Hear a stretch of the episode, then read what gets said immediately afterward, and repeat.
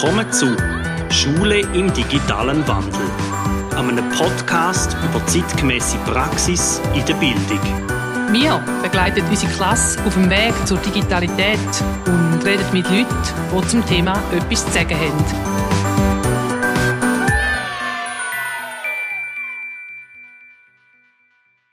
Heute haben wir ein kontroverses Thema. Wie jede Woche habe ich etwas vorbereitet oder du und der andere weiß nicht, um was es geht.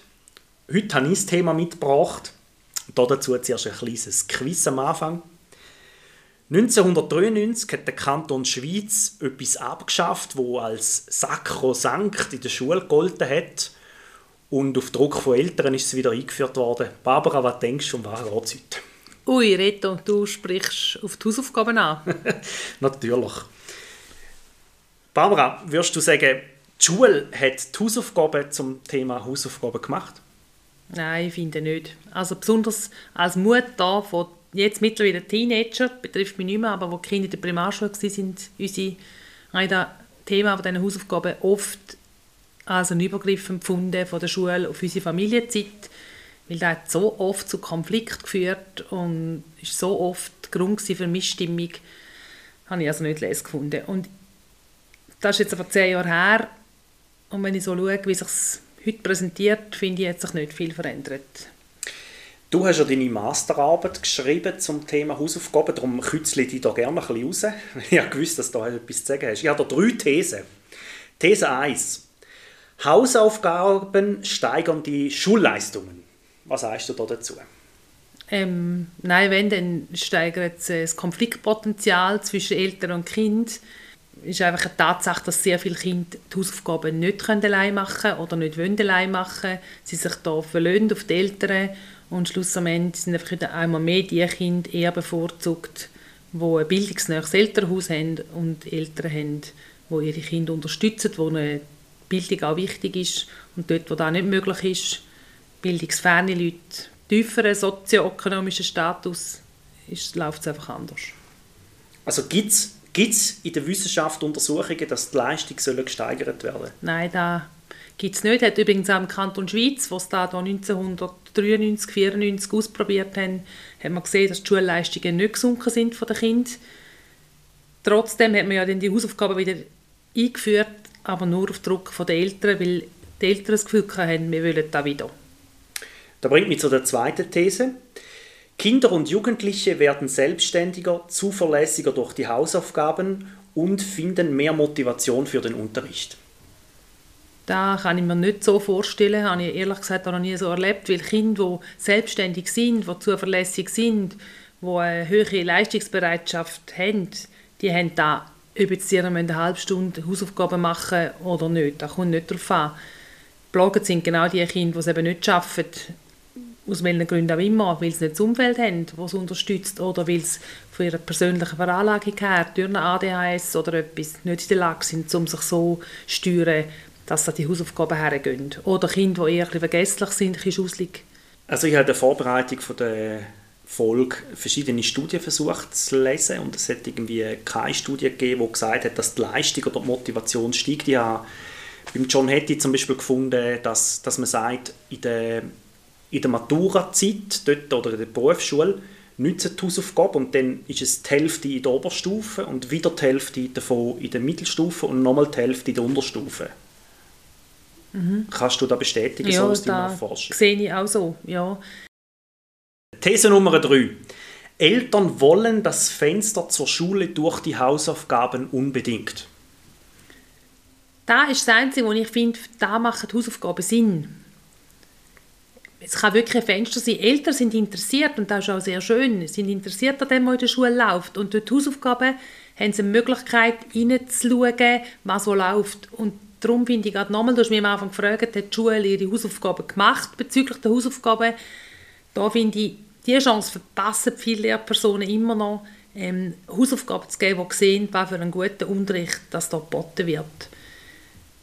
wieso, aber wieso machen wir es denn? Also das ist eine, Frage, die mir wirklich schon lange auf der Zunge brennt. Wieso machen wir denn die Aufzüge noch? Ich glaube, das ist wirklich da. Man hat es einfach so immer gehabt. Niemand kennt etwas, weder meine Großeltern noch meine Eltern noch ich noch meine Kinder kennen die Schule ohne Hausaufgaben. Es war immer so gewesen. Also Grammatik von der Schule wieder einmal so gewesen, immer so gemacht. Ja, ich sehe sie in die Richtung. Ja. Jetzt möchte ich gerne so ein paar, ein paar Stichwörter dir geben und du sagst etwas dazu. Nachhilfeunterricht.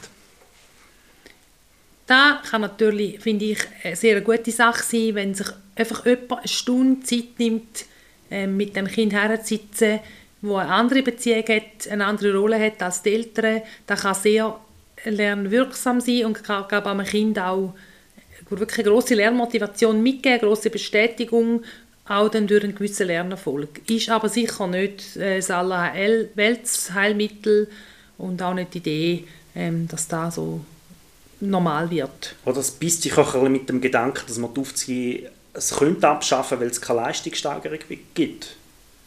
Ja, ich glaube wirklich, wenn jemand eine Hausaufgabe, äh, so eine Nachhilfe-Lehrperson hat, dann geht es ja wirklich manchmal darum, um so Basisfertigkeiten zu üben, zum Beispiel das Lesen. Oder Grundfertigkeiten in der Mathe, die einfach ein bisschen eingeschliffen werden Und gerade bei Kindern, die dann ein bisschen größere Schwierigkeiten haben, macht es natürlich extrem Sinn, dass man sich jemand wirklich dem Lesen oder diesen ähm, Grundfertigkeiten in der Mathe annimmt oder auch nochmal irgendeinen Sachverhalt im NMG nochmal erklärt, inklusive Wortschatz, wo uns häufig nicht bewusst ist, weil unsere Kinder alles nicht verstehen, an dem, was wir einfach so landläufig schwätzen. Stichwort Hausaufgaben geben zum Lernen auf den Test am nächsten Tag. Da finde ich ja eh also so, so ein schwierig, weil was wollen wir denn eigentlich testen? Wenn wir da testen, was sie daheim gelernt haben, oder wenn wir testen, was ähm, in der Schule gelernt haben. Wie also, siehst denn du das? Also, also es steht im Lehrplan, in, das schulische Lernen oder die schulischen Leistungen finden im Unterricht statt. Und ich finde auch, also ich finde, wenn man Hausaufgaben, wenn man es schon müssen oder können machen, dann sollen die ein bisschen attraktiv sein und irgendetwas anderes bieten wie einfach ein bisschen auswendig lernen und den ganzen Stoff in Natur und Technik nochmal durchackern. Mhm. Oder? Ich finde, so auf der Kanti-Stufe macht es vielleicht ein bisschen mehr Sinn, oder auch als Erwachsene, weil dort hast du wie auch einen anderen Bezug zu dem Selbst und zu deinem Umgang mit der Metakognition. Und dort habe ich das Gefühl, könnte es schon ein bisschen etwas anderes sein als jetzt in der zweiten Klasse. Ja, und dann sind es ja Sachen, die dich interessieren. Also wenn ich jetzt eine Weiterbildung mache, dann bin ich interessiert an dem. Dann habe ich natürlich auch ganz eine andere Motivation, wie unsere Drittsäckler daheim, wo man Englisch, also vor allem Französisch lernen und im Moment null sieht, für was er das machen muss. Mhm. Äh, Stichwort Lernen auf Kante oder auf die Untergimmi-Prüfung. Ich denke, natürlich, wenn man so eine Prüfung macht, muss man ja dann gewisse Sachen, die vielleicht jetzt schon ein bisschen länger her sind, nochmal holen. Ich finde es einfach problematisch, sobald es ins Büffel hineingeht, also so im, im übertriebenen Sinn, nicht im Sinn, wo wir repetieren und nochmal aktualisieren, sondern einfach wirklich ja, Stoff reinstopfen, dass man es nachher kann irgendwie wieder führen würde ich glaube sowieso, das Schule ist etwas so Wichtiges wir müssen einfach froh sein, haben wir da, da gibt es riesige Chancen. Schlussendlich nicht, das ist eine riesige Ressource bei uns in der Schweiz. Aber wir dürfen auch die rein schulische Bildung auch nicht überbewerten, weil es gibt ja noch so viel mehr zu lernen als Mathe, Deutsch, Englisch. Vor allem als Hausaufgabe. Ja, dort sowieso. Also schicken die Kinder raus.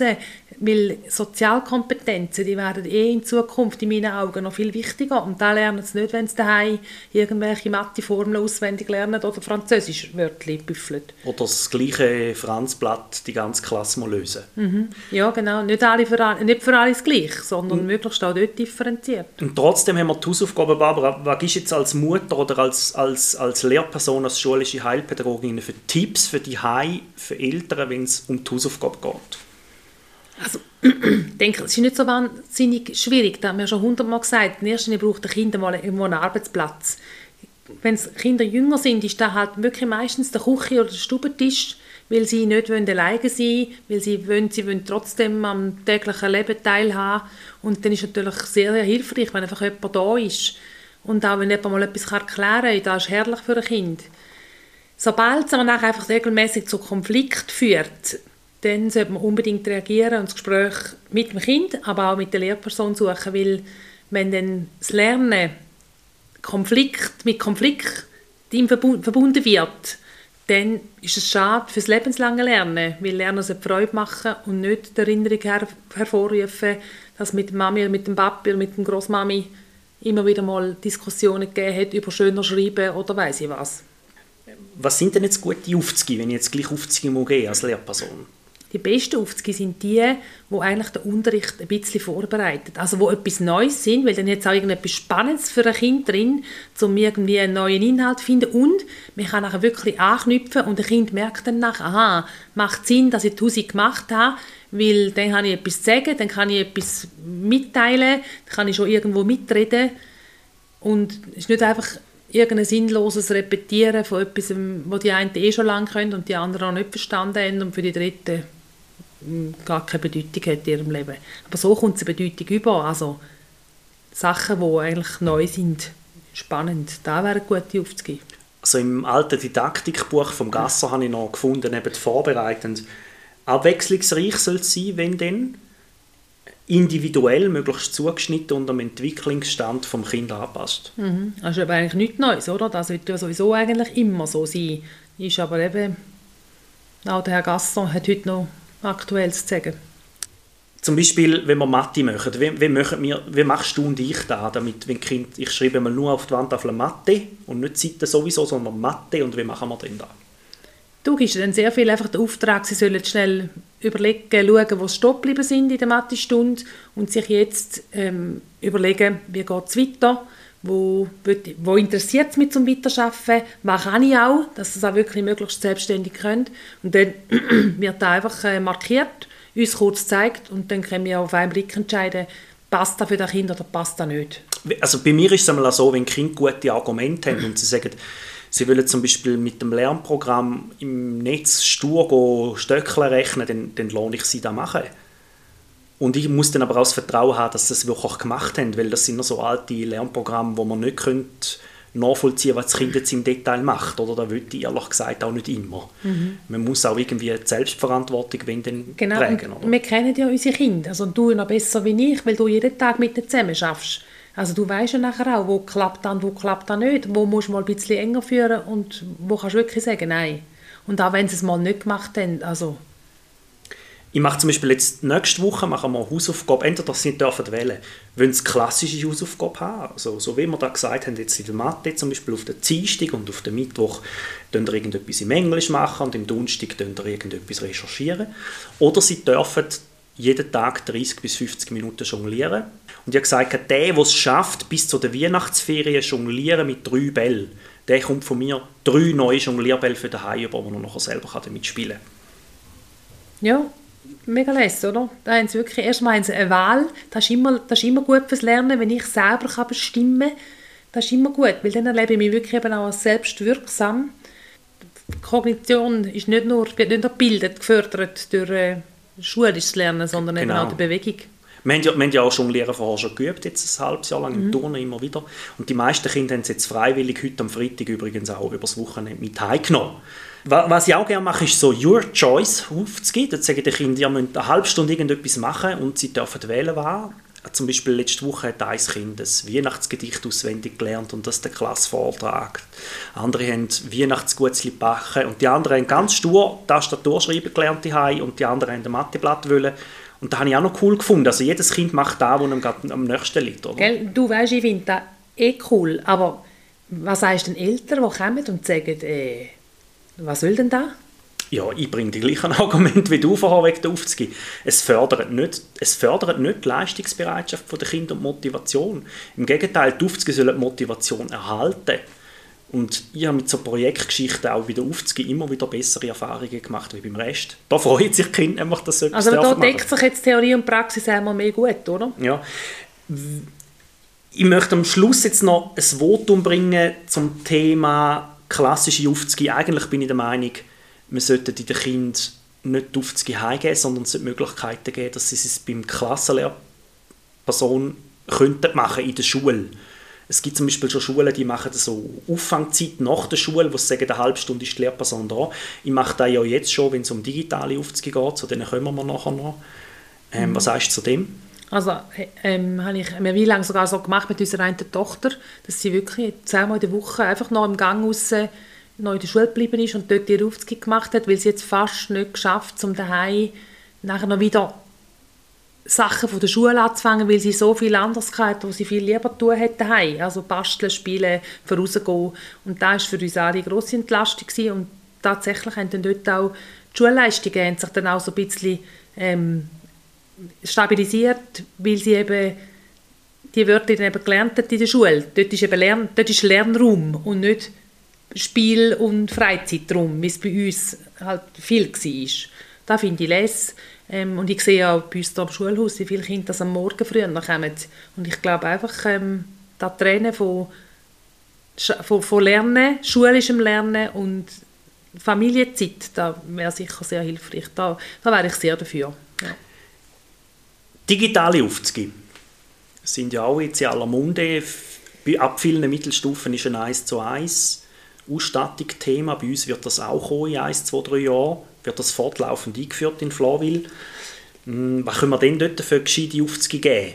Weil ich habe jetzt einfach auch festgestellt, bei vielen Kolleginnen und Kollegen läuft es in Teams so, dass sie dann zum Beispiel im, im Microsoft Teams irgendein Arbeitsblatt aufladen und alle Kinder müssen es dann lösen. Aber faktisch ist es genau das Gleiche wie vorher. Wir haben ein Arbeitsblatt und die ganze Klasse muss es lösen. Es ist halt einfach mhm. mit einem Digitalstift gemacht. Also wenn ich so an die ganz digitale Geschichte denke, haben wir halt schnell die sozialen Medien und den Umgang mit dem in, in Sinn. Ich nutze die Sachen alle auch und sehe aber, dass viele Kinder, Jugendliche und Erwachsene nicht wirklich fit sind im Umgang mit den sozialen Medien oder mit den ganzen digitalen ähm, Möglichkeiten, die uns zur Verfügung stehen. Und ich glaube, uns, unsere Aufgabe wird vor allem auch der Umgang mit diesen Sachen, das kritische Denken zum Beispiel, hinterfragen, was wird man da jetzt auf dem YouTube-Film oder bei dem Instagram Mache ich ja zum Teil schon. Also bei mir müssen sie einmal in der Woche machen das Blended Learning. Das ist ein Schlagbegriff, den wir mittlerweile kennen. Mhm. Sie müssen etwas zum NMG-Thema oder zum Deutsch-Thema kommen Sie einen YouTube-Film von mir rüber und dann müssen Sie entweder eine Bewertung zu dem Film machen oder Fragen stellen, mir, und ich muss es beantworten oder Sie stellen die Fragen dann im Chat jemand anderem mhm. und der muss sie oder sie muss es dann beantworten. Und ich glaube, das ist eine Form, wo es kann gehen mhm. Oder ah. auch Kollaborationsplattformen, also wo man miteinander muss Ideen entwickeln muss, die sich dann fortlaufend ergänzen. Also der erste Jugendliche schreibt etwas rein und nachher sehen die anderen schon, können Bezug nehmen auf das, was dann halt am 4 gelaufen ist und am 6 dass sie sehen, mhm. wie sich die Hausaufgaben weiterentwickeln. Wo ich auch ein Fan davon ist, ist äh, Produkt herstellen die mal noch rasch einen One-Take machen von irgendeinem Video, wo sie dann machen etc., wo ich aber immer finde, dort ist die Gefahr schon ein bisschen gross, dass dann die einen so lange Traum küngeln, dass es dann wieder Konflikte haben. Also da finde ich, muss man mit den Kindern mhm. und den Jugendlichen dann ganz klar machen. Halt für mich auch fest darauf an, was ist denn da? Wenn, wenn da etwas ist, was mein Kind sowieso interessiert und wo ich eh sehe, da, für da brennt es ja sowieso, dann finde ich das sehr, sehr unterstützenswert, auch wenn es mal länger dran sind. Im Gegenteil, dann wird ja genau die, die Lernfreude, die Neugier, auch ein gewisser Ehrgeiz, eine Leistungsbereitschaft, die nicht immer nur negativ ist, sondern wo ganz viel Positives und bewirkt, viel Stolz ähm, kann hinterlassen, kann dann ja auch sehr gefördert werden. Jetzt hätte ich gerne noch als Schlusswort, Barbara. Wie lange gibt es die Hausaufgaben noch? Ich glaube nicht, dass da in der nächsten Zeit abgeschafft wird. Kann ich mir nicht vorstellen. Für da ist eben da zu tief in der Grammatik von der Schule drin.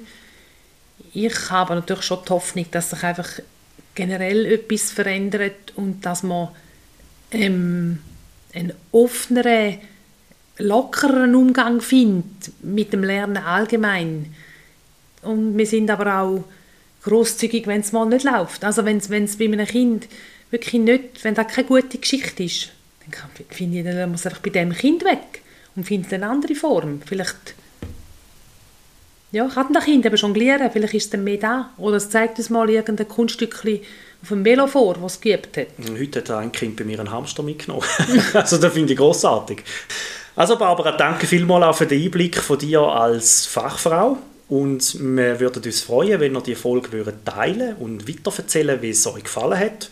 Und wir sehen uns bei der nächsten Folge dann zu einem neuen Thema. Bis bald!